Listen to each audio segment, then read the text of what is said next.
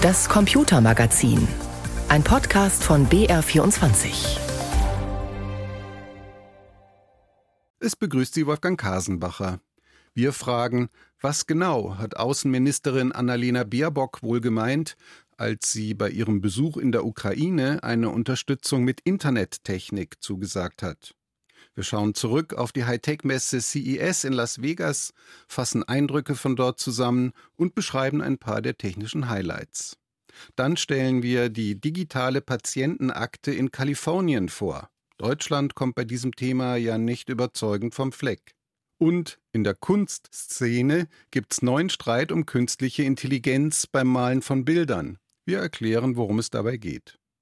Annalena Baerbock hat diese Woche die Ostukraine besucht. Ziel war die hart umkämpfte Stadt Kharkiv. Die Außenministerin hat bei dieser Gelegenheit unter anderem auch die Lieferung von Internettechnik versprochen, im Wert von immerhin 20 Millionen Euro. Da fragt sich natürlich, was genau will die Ministerin da aus Deutschland liefern lassen? Routerboxen für heimische DSL-Anschlüsse werden es wohl eher nicht sein, was die Ukraine braucht. Und auch nicht WLAN-Verstärker oder Netzwerkkabel. Aber was sonst? Mein Kollege Peter Welchering hat sich erkundigt.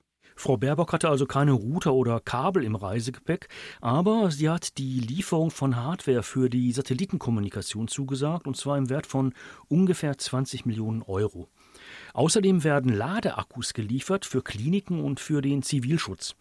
Und bei den zugesagten Satellitenstationen, da dürfte es sich um ungefähr 10.000 Bodenstationen inklusive Sende- und Empfangsantennen handeln. Und diese Bodenstationen, die können für Starlink, aber auch einige für andere Satellitendienste eingesetzt werden. Aber insgesamt ist die Internetnutzung über Starlink sozusagen der hauptsächliche Anwendungsbereich. Nur noch mal kurz zur Erinnerung: Starlink ist ein Satellitendienst, ein Satelliteninternetdienst, der im Wesentlichen von Elon Musk aufgebaut, da haben ihm auch noch andere mitgeholfen und geführt wird. Und welche Vorteile hat gegenüber anderen satellitenbasierten Internetdiensten?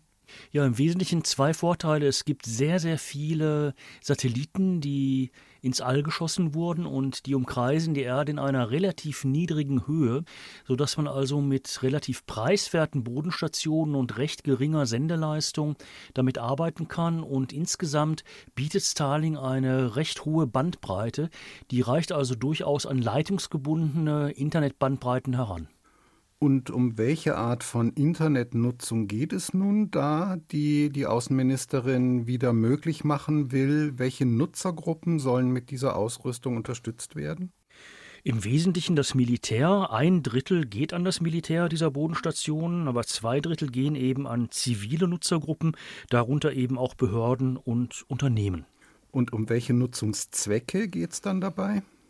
Ja, da muss man ein bisschen unterscheiden zwischen dem Militär und den zivilen Nutzungen. Bei den Militärs, da geht es vor allen Dingen um Gefechtskoordination, also tatsächlich Kommunikation etwa mit vorgeschobenen Beobachterposten, mit Panzern, mit Stabseinheiten und ähnlichem. Bei denen geht es außerdem auch um Drohnensteuerung und Auswertung von Drohneneinsätzen. Und es geht um sozusagen die Irritation, also Spoofing nennen das die Experten von russischen Raketen, die mit falschen Daten beliefert werden und dann einfach abstürzen, also nicht in ihr Ziel kommen. Außerdem sind solche satellitengestützten Internet-Hotspots ganz wichtig für die Aufklärung feindlicher Stellungen das heißt, wo Soldaten untergebracht sind in Kasernen oder etwa beispielsweise in vorgeschobenen auch Beobachter- oder Schützenposten. Und diese Stellungen, die werden im Wesentlichen über die Auswertung von Smartphone-Daten ermittelt. Ja, und bei den Behörden, da geht es um die zivil-militärische Zusammenarbeit, wären wir also nochmal beim Militär dran. Die ist in der Ukraine sehr ausgeprägt, aber es geht auch um Kommunikation unter den Behörden und um den Einsatz im Zivilschutz und zwar landesweit. Und bei den Unternehmen, da hilft dann diese Satellitenkommunikation bei der Produktionssteuerung und vor allen Dingen bei der Kommunikation mit auswärtigen Partnern, also mit Lieferanten und Kunden. Gibt es vielleicht darüber hinaus auch noch für die privaten, die persönlichen Bedürfnisse der Bevölkerung einen zusätzlichen Nutzen? Ja, kann man schon sagen, denn der Zivilschutz und kommunale Dienststellen, die haben ja sogenannte Hotspots eingerichtet für die Bevölkerung. Da können die ihre Smartphones aufladen, da kann aber auch via Internet mit Verwandten kommuniziert werden. Da geht es vor allen Dingen um Videotelefonate und diese Hotspots, die sind teilweise in Zelten untergebracht, teilweise aber auch in kommunalen Dienststellen, also in Häusern und die sollen dann eben auch eine direkte Satellitenanbindung erhalten. Das heißt, dass auch Otto Normalverbraucher und Normalbürgerin dorthin gehen können und damit weiterhin ihre E-Mails, ihre Social-Media-Kontakte pflegen können? Ja, und Sie brauchen dafür nicht einmal irgendwelche Hardware für Satellitenkommunikation, sondern können das mit Ihrem Smartphone, mit Ihrem Laptop, mit Ihrem Tablet machen, weil der Hotspot, der da eingerichtet ist, den kann man sich so ungefähr vorstellen auf Nutzerseite wie einen ganz normalen Router, nur dass er eben dann die entsprechenden Datenpäckchen an die Sendeantennen der entsprechenden Satellitenbodenstationen weiterleitet und von der Empfangsantenne eben die Datenpäckchen auch vom Satelliten bekommt und die dann eben auch weiterleitet an die Smartphones und Tablet der Nutzer, die dann in diesen Hotspots sitzen. Also ganz normal kann da mit dem Internet gearbeitet werden, wie wir es normal eben auch im Büro, unterwegs und so weiter mit unseren Smartphones, unseren Endgeräten gewohnt sind. Und bei dem, was eben unsere Außenministerin da mitgebracht hat bzw. versprochen hat in der Ukraine, handelt es sich dabei eher um Ausrüstung für ganz neue Anwendungsszenarien oder ist das eher ein Austausch von ursprünglich bereits vorhandener, aber inzwischen defekter, zum Beispiel von russischen Truppen zerstörter Internetinfrastruktur? Also neu ist das Anwendungsszenario, das tatsächlich Internetkommunikation über Satelliten stattfindet. Überhaupt nicht, das machen wir schon seit vielen Jahren. Und auch Starlink ist ja schon seit einigen Jahren im Geschäft. Starlink gibt es auch schon in der Ukraine, wird da auch schon eingesetzt. Das heißt, jetzt kommen einfach nochmal ungefähr 10.000 Bodenstationen einfach dazu. Es ist insofern tatsächlich ein Ersatz als bisher die Ukraine, also vor dem russischen Angriffskrieg, ja eine sehr, sehr gute Internetinfrastruktur hatte. Die war allerdings zum größten Teil eben leitungsgebunden, also die war auf Kabel angewiesen. Und diese leitungsgebundene Infrastruktur, die ist in Folge der ganzen Raketen- und Drohnenangriffe sehr massiv zerstört worden. Einige Experten sagen, dass tatsächlich bis zu 80 Prozent der Internetinfrastruktur in der Ukraine, der leitungsgebundenen Infrastruktur, auf diese Weise kaputt gemacht wurde. Und da sind die 10.000 Bodenstationen dann allenfalls ein bisschen Flickwerk, also die decken das, was insgesamt benötigt wird, an Internetinfrastruktur noch nicht ab, aber sie helfen schon ein wenig. Was bleibt denn als Gesamteindruck? Ist diese Zulieferung an die Ukraine zu diesem Zeitpunkt eine wirksame, eine sinnvolle, eine wirklich nützliche Unterstützung der Ukraine? Oder hätten die Menschen dort vielleicht etwas ganz anderes, gerade jetzt viel dringender gebraucht, aus dem Bereich der digitalen Technik? Also die Ukraine kann sicherlich diese Bodenstationen sehr, sehr sinnvoll einsetzen, braucht sie auch. Aber sie haben Wünsche darüber hinaus. Sie brauchen vor allen Dingen Richtfunkstrecken zum Ersatz der leitungsgebundenen Infrastruktur. Und sie sind darauf angewiesen, dass sie beispielsweise westeuropäische Clouds nutzen, also Cloud-Server, deren Standort in Westeuropa ist. Zu welchem Zweck? Im Wesentlichen ist das Datensicherung, aber es wird auch teilweise produktiv damit gearbeitet. Das sieht dann so aus, dass sozusagen die Serversysteme, die in der Ukraine stehen und ja auch häufig zerschossen werden, sozusagen stündlich Backups nach Westeuropa schicken und teilweise wird dann mit den neuen Daten aus Westeuropa auch wieder gearbeitet und die werden wieder zurückgeschickt und dabei ergeben sich natürlich dann Datenbedarfe im Bereich von wirklich ja, etwa Terabyte Daten, die pro Tag dann rübergeschaufelt, also hin und her geschaukelt werden. Und da wünschen sich die ukrainischen Stellen, dass in diesem Bereich noch nachgelegt wird, dass sie hier noch sehr intensiver arbeiten können und auch mehr digitale Unterstützung bekommen. Deutschland liefert Internettechnik an die Ukraine. Die Außenministerin hat es bei ihrem jüngsten Besuch dort angekündigt. Peter Welchering konnte klären, um welche Komponenten es da geht. Vielen Dank. Sie ist immer die erste große, bedeutende Hightech-Messe im neuen Jahr, die CES in Las Vegas. Nachdem Corona kein Hindernis mehr ist, konnte auch diese Großveranstaltung wieder in der echten Realität stattfinden. Gut für alle, die neue Geräte oder Gadgets dort mal anfassen wollten. Und mindestens für die Veranstalter war die echte Messe ein Erfolg, berichtet Nils Dams. Fast. Es waren in diesem Jahr 115.000 Leute da, laut Veranstalter. Viel mehr als im Jahr davor. Da wurde aber auch wegen Corona sehr viel auch sehr spontan abgesagt. Im Jahr vor Corona, also 2020 im Januar, da waren es 170.000 Besucher auf der CES. Also so langsam scheint es sich wieder an die alten Zeiten anzunähern. Vorigen Sonntag ist die Messe zu Ende gegangen. Nils Dams fasst Stimmungen, Eindrücke und Highlights zusammen. Und jetzt sehe ich hier ein Rosenbeet. Es ist mitten in einer Messehalle und es ist nicht echt, es ist virtuell. Ich habe jetzt eine VR-Brille auf und bin in einem virtuellen Raum. Das Besondere sind nicht die Rosen, das Besondere ist der Geruch. Umso näher ich mit der Rose an meine Nase komme, desto intensiver kann ich die tatsächlich riechen. OVR heißt das Startup aus den USA, das Gerüche in virtuelle Welten bringt. Unter der VR-Brille und direkt vor meiner Nase ist ein Streichholzschachtelgroßes Gerät angebaut. Je nach Situation in der virtuellen Welt setzt es verschiedene Duftaromen frei. Okay, es riecht schon nach Rose irgendwie. Aber ehrlich gesagt ziemlich künstlich. Es geht besser. Oh, okay, hinter mir ist jetzt ein Lagerfeuer. Okay, es riecht tatsächlich etwas verbrannt. Ich kann auch einen virtuellen Marshmallow rösten. Und das funktioniert auf Entfernung. Also wenn ich den Marshmallow übers Feuer halte, dann rieche ich tatsächlich nur das Feuer. Und wenn ich den Marshmallow an meine, an meine Nase führe, oh krass, okay, dann habe ich so einen Marshmallow Lagerfeuergeruch in der Nase. Tiergerüche haben sie aber nicht am Stand, sagt Matt Flaggo von OVR. Die Firma arbeitet auch daran, Gerüche für Kinofilme möglich zu machen. Eine Halle weiter. Hier gibt es Perlenohrringe. Das Besondere, in den Ohrringen ist ein Headset eingebaut. Und dann kriegt man die ans Ohr geklebt. Ich probiere das jetzt aus. Und dann kann ich Musik hören über meinen Ohrring. Telefonieren via Perle am Ohr, das geht. Musik hören ist aber schwierig. Die Messehalle ist einfach zu laut. Die Perle und damit der Mini-Lautsprecher baumeln auch am Ohrläppchen, sind nicht direkt im Ohr. Das bringt nicht den perfekten Sound. Dafür ist die Perle echt. Wer es mag, kostet 600 bis 700 Euro. Die Varianz an technischen Spielereien ist riesig auf der Messe. Es gibt auch Kissen, die künstlich Atemgeräusche nachmachen. Das soll beim Einschlafen helfen. Oder Tablets, die ich falten und mir ans Handgelenk wickeln kann. Allerdings sind die noch in der Testphase.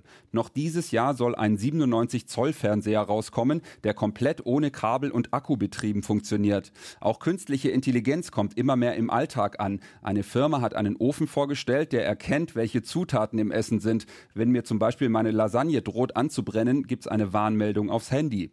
Auf der CES geht es aber auch um echten Körperkontakt. We can add a piece of hardware that allows you to transmit data via touch. Todd Wild ist das von Xana. Das Startup aus Indiana hat einen Chip entwickelt, das Datenübertragung durch Berührungen ermöglicht. Ich probiere es aus. Er hat ein Handy in der Hand und hört seine Musik. Ich habe einen kabellosen Kopfhörer auf, höre nichts, noch nicht. Und jetzt hat er meine Hand angefasst. And you hear music, yes? Und jetzt bekomme ich seinen Song von seinem Handy auf meinen Kopfhörer, obwohl er mich nur anfasst. In den Geräten sind Funkchips eingebaut. Die funken aber nur, wenn sich die Menschen berühren. So können Songs, aber auch andere Daten ausgetauscht werden. Und jetzt hat er mich losgelassen. Musik aus. Die CES in Las Vegas, voriges Wochenende ist sie zu Ende gegangen. Nils Dams hat Eindrücke von dort zusammengefasst. Sie hören das Computermagazin auf BR24. Sie heißt elektronische Patientenakte, wird aber oft auch als digitale Gesundheitsakte bezeichnet und es gibt weitere Abwandlungen. So wenig, wie wir uns beim Namen einig sind, so wenig sind wir es in Deutschland auch bei der Frage, was genau das Ding denn nun speichern soll, speichern darf und wer darauf Zugriff haben soll und wie umfänglich. Diese Woche haben Politiker und Vertreterinnen der Medizinbranche wieder mal eine schnellere, vollständigere Umsetzung des Projekts angemahnt. Ob dies nützen wird, bleibt fraglich. Da lohnt sich ein Blick in die USA. Wir glauben ja gerne, dass es dort ohnehin kein für alle Bürger zugängliches Gesundheitssystem gibt, also auch keine einheitliche Gesundheitsakte nötig sei. Mein Kollege Markus Schuler lebt und arbeitet in San Francisco und erlebt das ganz anders. Markus, wo sind deine Gesundheitsdaten gespeichert? Also all das, was deine Ärzte bei ihren Untersuchungen so über dich herausfinden. Vielleicht äh, vorweg, ich bin hier in Kalifornien bei Kaiser versichert. Das ist einer der größten Anbieter in dem 40 Millionen Einwohner Bundesstaat. Er hat seinen Sitz in Oakland nahe San Francisco. In den USA, das muss man vielleicht auch noch zuvor sagen, unterhalten viele große Krankenkassen eigene Krankenhäuser und vor allem eigene Ambulanzzentren und Apotheken. Also wenn ich zum Arzt gehe, muss ich zunächst immer zu meinem Vertragsarzt sozusagen gehen von der Krankenkasse. Das Kaisernetz hier in Kalifornien ist sehr dicht. Wann immer jemand von unserer Familie zum Arzt muss, der geht dann eben in das nächstgelegene Ambulanzzentrum.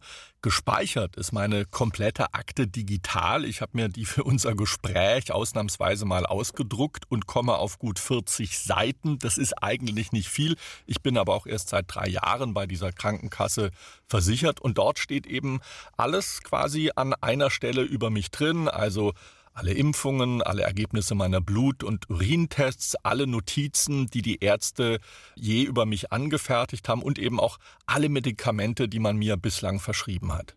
Wie sieht das denn nun in deinem medizinischen Alltag sozusagen ganz konkret und praktisch aus? Wer darf und wer kann in deine Gesundheitsakte Daten hineinschreiben? Wenn man es um die Gesundheitsdaten insgesamt geht, dann, so mein Eindruck, hört der Spaß bei den Amerikanern auf. In meiner Krankenakte, da dürfen zum Beispiel nur die behandelnden Ärzte reinschauen und sie müssen ihre Erkenntnisse, also alles, was wir besprochen haben und ihre Ergebnisse dort auch eintragen. Es gibt keine Nebenakte, wo ich dann keinen Zugriff habe, sondern nur meine Ärzte. Das ist nicht erlaubt. Geregelt ist das Ganze in einem Gesetz aus dem Jahr 1996. Abgekürzt heißt es HIPAA. Bitte frag mich jetzt nicht, wofür das genau steht. Es gibt mir als Patient aber das uneingeschränkte Recht an meinen Daten und nur ich allein kann darüber entscheiden, wem ich Zugriff darauf geben möchte.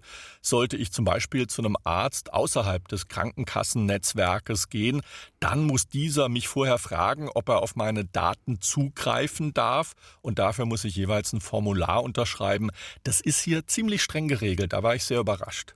Und wie läuft das ganz anschaulich praktisch im Alltag ab? Über welche Geräte, über welche Plattformen kannst du denn oder können dann eben auch deine Ärzte diese Informationen abrufen? Also mein Arzt kann natürlich darauf zugreifen, wenn ich bei dem zur Behandlung bin oder zur Sprechstunde, weil er natürlich wissen muss, ob ich zum Beispiel Medikamente nehme. Er muss natürlich auch meine medizinische Vorgeschichte kennen, um eine gute Diagnose abgeben zu können. Ich habe zum Beispiel Zugriff auf mein äh, Konto bei der Krankenkasse via Webbrowser und per App. Via App äh, kann ich Arzttermine buchen und die Handy-App, die erinnert mich zum Beispiel daran, wann ich wieder ins ins Blutlabor muss, um ein Blutbild zu machen oder wann die nächste Krebsvorsorgeuntersuchung ansteht.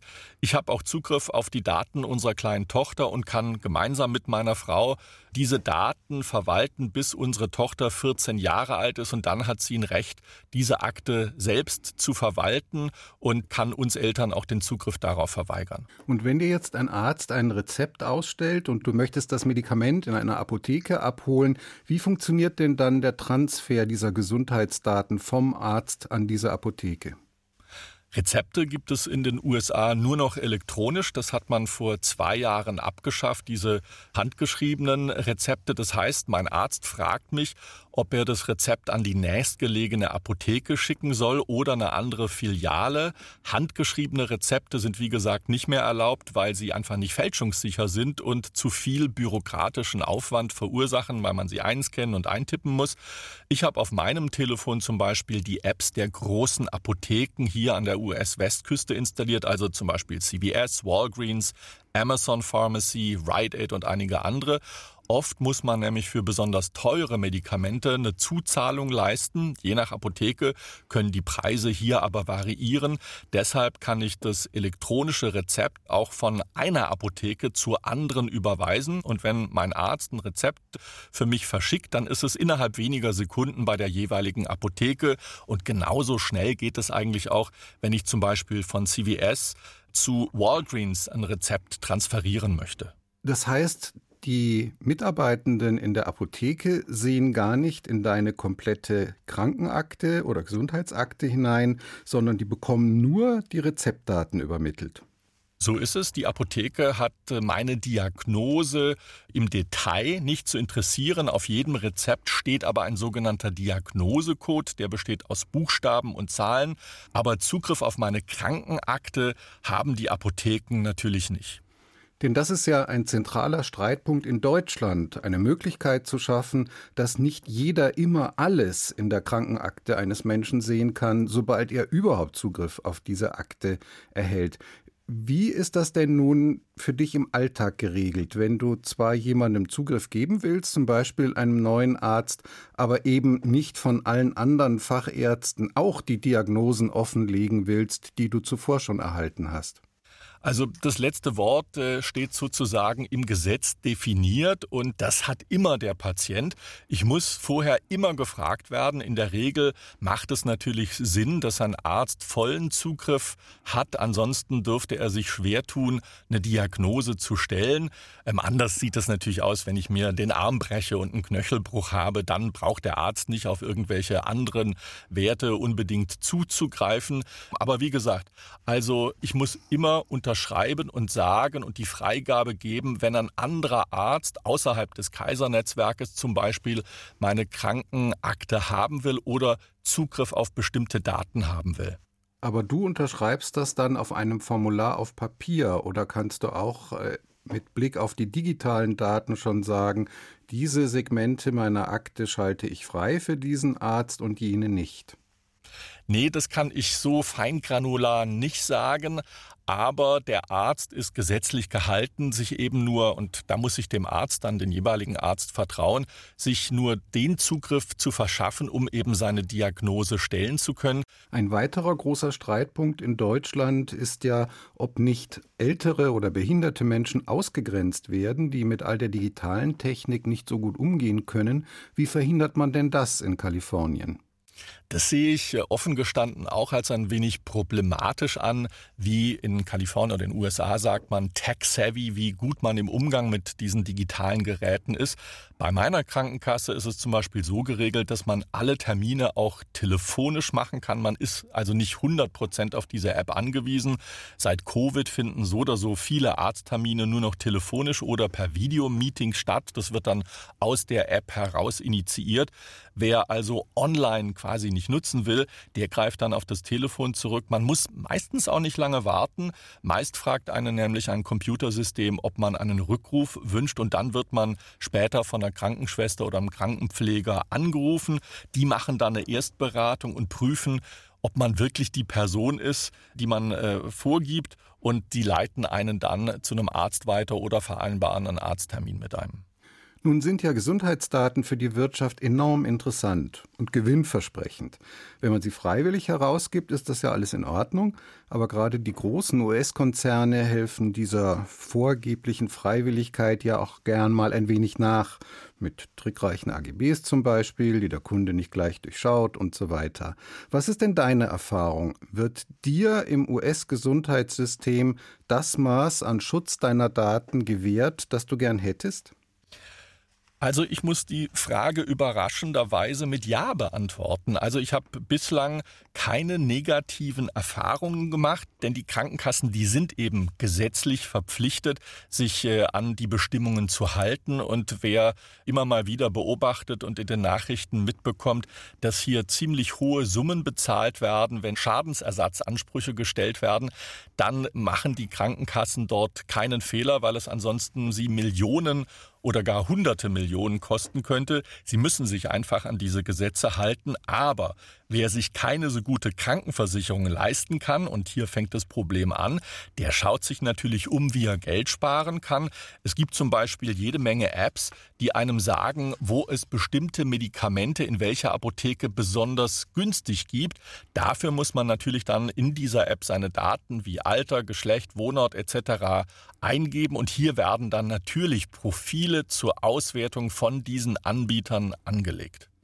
Wenn wir es nochmal zusammenfassen, was ist denn dein persönlicher Eindruck, deine persönliche Erfahrung? Wie gut findest du das US-System insgesamt? Welche Vorteile, welche Nachteile siehst du? Ich habe den Eindruck, in Deutschland wird das US-System oft immer dargestellt, als äh, läge es da nieder.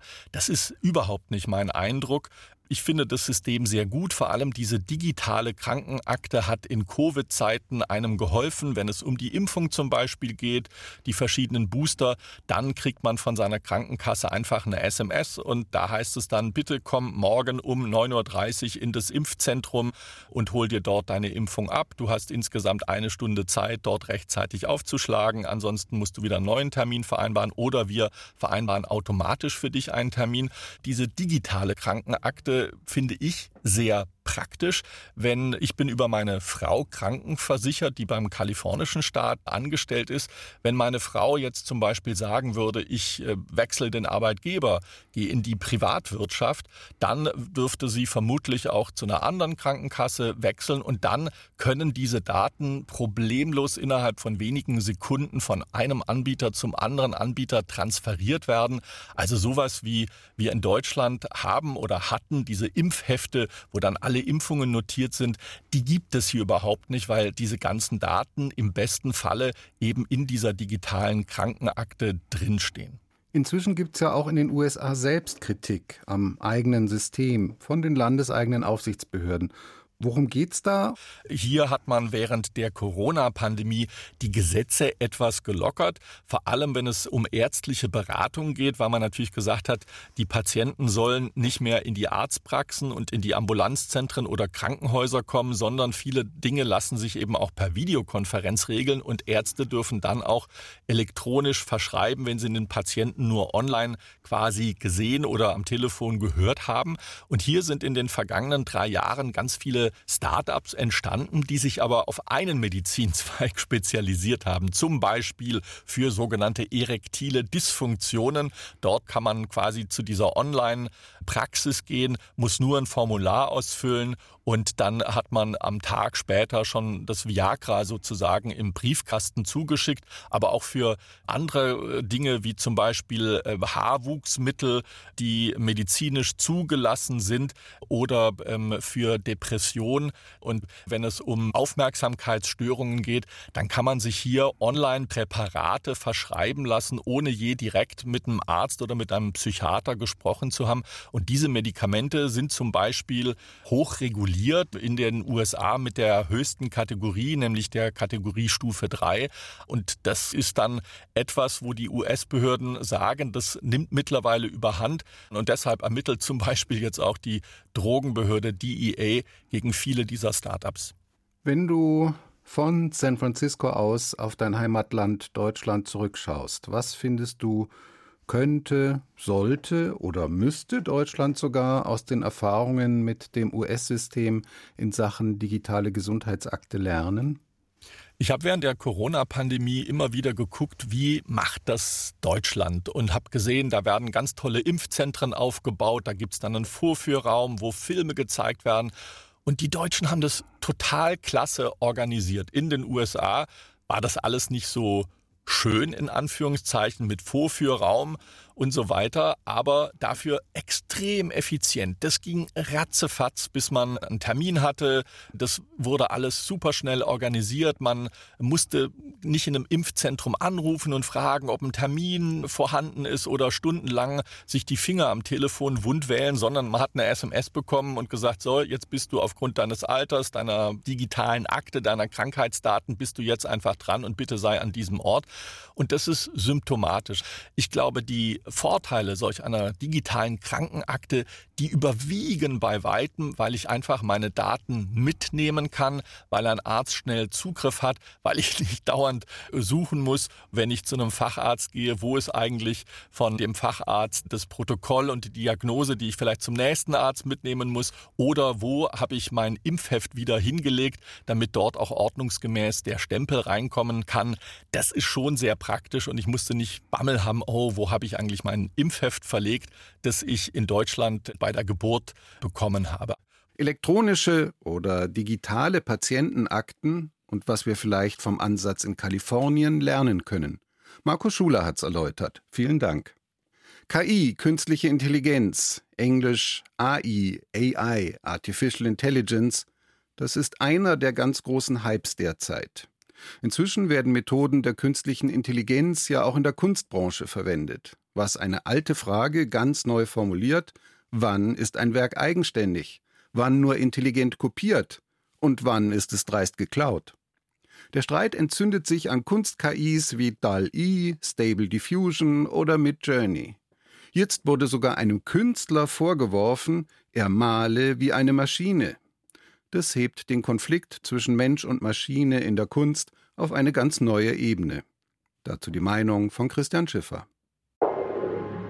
Okay, man muss das Bild nicht unbedingt mögen. Es heißt Amuse in a War Zone und zeigt, nun ja, eine Muse in einem Kriegsgebiet, eine holde Maid, eingehüllt in eine Mischung aus Toga und Hochzeitskleid.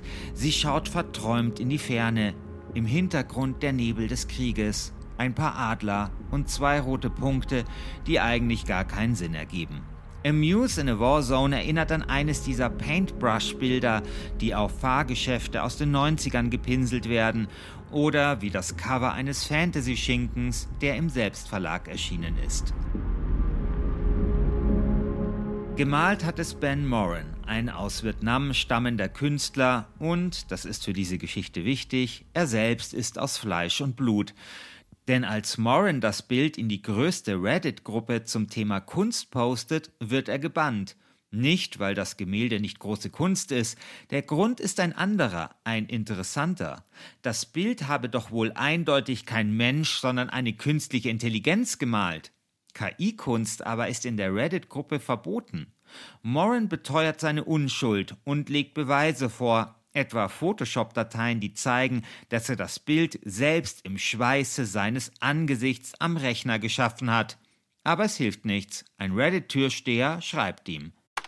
Ich glaube dir nicht. Auch wenn du selbst gemalt haben solltest, ist das so offensichtlich ein Design, das von künstlicher Intelligenz inspiriert ist, dass das keine Rolle mehr spielt. Wenn du wirklich ein ernsthafter Künstler bist, musst du dir einen anderen Stil zulegen. Denn dir wird A. niemand glauben, wenn du sagst, dass es nicht von einer KI kommt. Und B. schafft eine KI das in Sekunden besser, wofür du Stunden brauchst. Sorry, aber so läuft das nun mal. Ein Künstler wird aufgefordert, doch bitteschön nicht so zu malen, wie eine Maschine das besser machen würde. Das ist die letzte Wolte in einem komplizierten Konflikt, der seit Monaten tobt. Denn 2022 war das Jahr, in dem die Maschinen ausgerechnet in einen Bereich eingedrungen sind, auf den wir Menschen uns doch so viel einbilden, in den der menschlichen Kreativität. Pac-Man sitzt auf dem Wetten-Das-Sofa oder Godzilla als Kellner auf der Wiesen, aber im Stil von Van Gogh. Programme wie Doll East, Stable Diffusion oder Midjourney pinseln einem auf Knopfdruck, was man haben will. Für Künstler und Designer stellen die neuen Kunstmaschinen ein Problem dar, und zwar nicht nur, weil sie ihnen die Jobs klauen könnten, sondern auch ihren Stil. Denn trainiert werden die Kunstmaschinen mit Kunst, die Menschen zuvor geschaffen haben.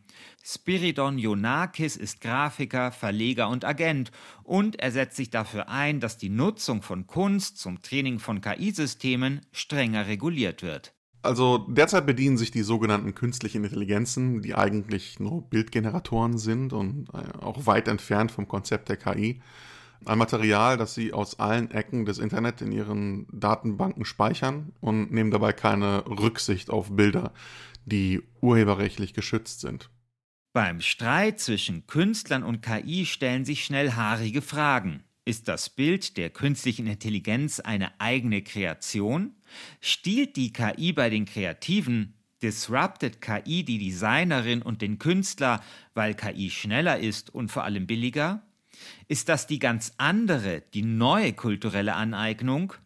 Oder lässt sie sich nur inspirieren, so wie auch Kunststudenten ihren Vorbildern nacheifern?